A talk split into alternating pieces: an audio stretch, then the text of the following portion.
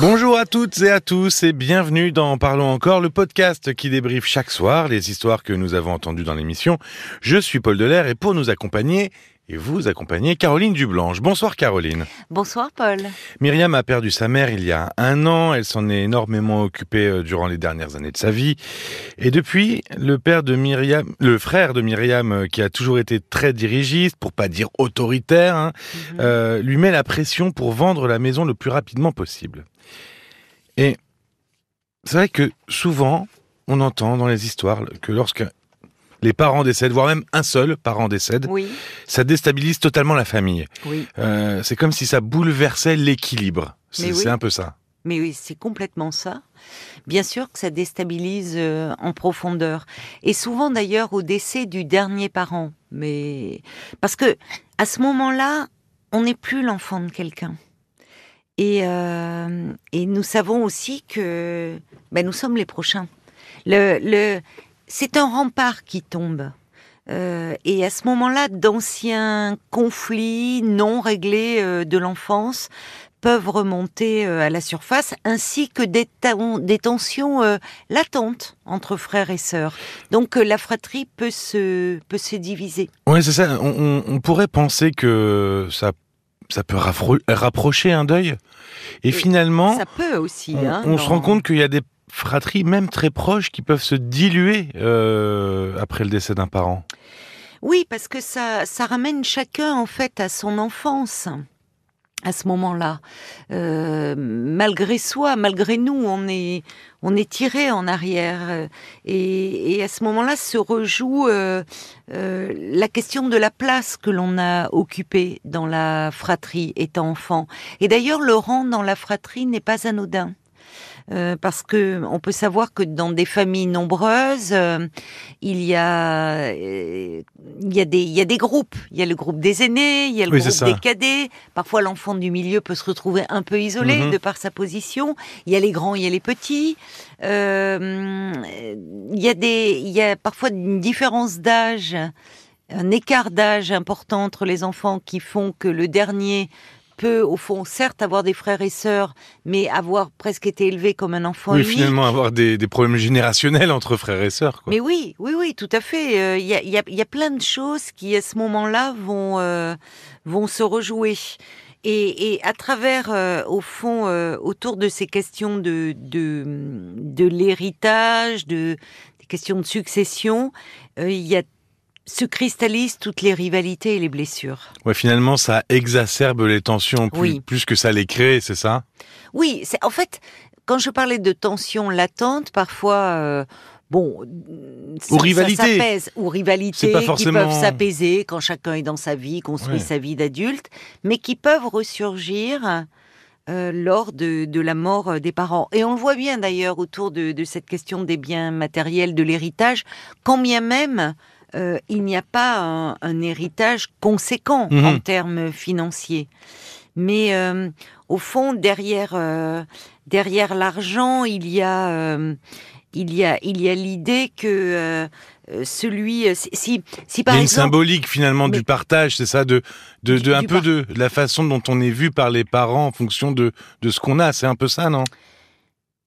Alors, il y a quelque chose autour du partage ou du non-partage? C'est-à-dire que si on estime euh, en tant qu'enfant avoir manqué euh, d'attention par rapport à un frère ou une sœur, donc euh, si on s'estime avoir été lésé sur le plan mhm. de, de l'affection, de l'attention, on peut se montrer d'autant plus vindicatif pour les questions euh, d'argent, les questions matérielles.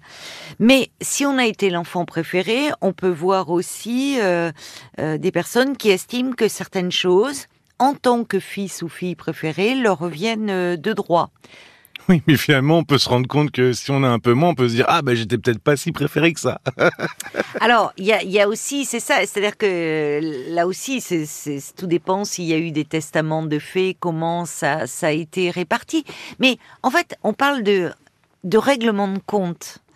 Mmh. Euh, au sens euh, au sens propre du oui, c'est vrai que ça c'est propre et figuré ah, mais pour complètement. C'est Nicole Prieur d'ailleurs qui est philosophe et, et, psychanalyste qui a écrit un livre euh, où elle parle de petits règlements de compte en famille et, et où elle, elle, elle, aborde cette question de, de l'héritage et elle, elle, elle, va plus loin. Elle dit que la mort du dernier parent fait euh, aussi disparaître le surmoi fraternel parce que euh, le, le, ce surmoi fraternel, il, il aidait à refouler toutes les jalousies, toutes les rivalités, parce que quand on est enfant, en général, les parents nous, nous demandent de, de bien nous entendre, de nous respecter. Oui, on est éduqué comme ça. Voilà, si possible de nous aimer. Euh, bon, quand ils ne sont plus là, eh bien, c'est comme si tout ça euh, réagissait. Il n'y a plus de surmoi là.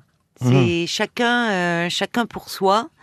Et alors, on peut voir, au-delà des conflits liés à l'enfance, il y a des choses où, dans sa vie d'adulte, on peut euh, estimer, à tort ou à raison, hein, c'est toujours subjectif, que l'on est en échec par rapport à un frère ou à une sœur, mmh. euh, sur le plan professionnel. Euh, qu'on a un frère ou une sœur qui réussit mieux professionnellement, qui gagne mieux sa vie, ou sur le plan affectif, amoureux, euh, soit parce que un frère ou une sœur qui est heureux dans son couple, là où nous on est on est divorcés ou on des relations de couple pas très satisfaisantes. Donc on peut réclamer davantage autour de la question d'héritage, comme comme une sorte de, de lot de consolation. Et en fait, évidemment que l'argent ne vient jamais réparer euh, tout cela, mais tout ça c'est un peu inconscient. Oui, et puis j'imagine que euh, la difficulté c'est que euh, le parent étant parti, ou les parents étant partis, c'est le pilier de la famille qui s'en oui, va. Oui. Et, et, finalement, il y a une difficulté parce que les parents n'étant plus là, euh, il n'y a plus d'arbitre, en fait, dans ces conflits. C'est vrai, et, et, et, les parents souvent font le lien dans une fratrie qui n'est pas forcément très unie, pas forcément très soudée ou solidaire. Mais tant que les parents sont là, soit les, les, ce sont les deux parents qui font le lien, soit l'un des deux. Et donc, il y a toujours des réunions familiales. On y va bon gré, mal gré, mais mais mais il y a quand même ce lien. Et quand les parents ne sont plus là, effectivement, la fratrie euh, peut peut exploser. Oui, et finalement, c'est euh, un peu comme si, euh, comme chacun crée sa famille. Oui. Euh, c'est la famille des parents qui sont partis n'est plus le centre finalement, c'est chacun, c'est centré un peu sur soi. C'est peut-être aussi ça qui fait que les, les, les frères et sœurs peuvent s'éloigner. Oui, euh, bien sûr, mais, mais même si on, on construit, euh, on a construit sa propre famille euh, qui nous peut nous éloigner de notre famille d'origine, la mort d'un parent fait ressurgir l'enfant que l'on a été, quel que soit mmh. l'âge que l'on a, il demeure de l'enfant en nous, même si à ce moment-là, on prend conscience à la mort du dernier parent que on ne pourra plus jamais dire papa ou maman, enfin que Mmh. que c'est Que le cette temps passe. image que le temps passe, que au fond euh, euh, que quelqu'un nous a vu euh, naître, grandir et que voilà ils emportent cela euh, avec eux aussi. Donc c'est forcément euh, c'est forcément douloureux.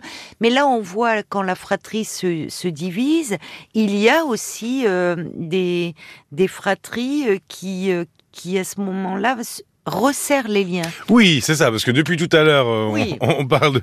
c'est l'apocalypse. Ouais. Mais non, il n'y a Non, pas non, que non, ça. il y a aussi des fratries qui euh, peuvent qui se, bloc. ressouder.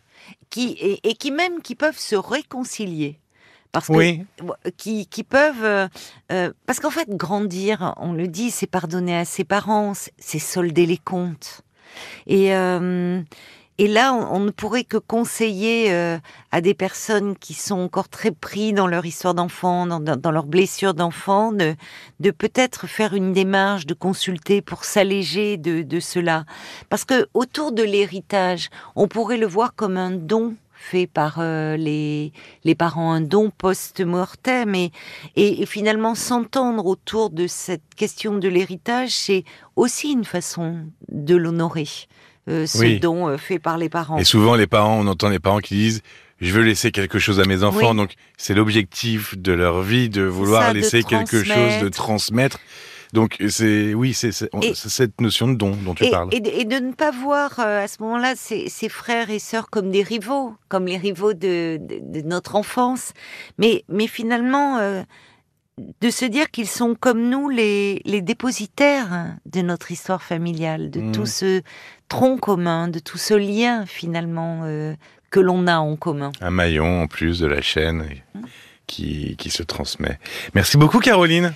Peut-être avant Ah euh, oui, de se quitter. on parle de Nicole euh, Prieur oui, en plus. de Nicole Ah, bien Prieur, sûr. j'ai beaucoup évoqué dans, dans ce podcast, euh, qui, euh, qui a écrit un livre avec son mari, Bernard, un livre qui s'appelle La famille, l'argent, l'amour, les enjeux psychologiques des questions matérielles.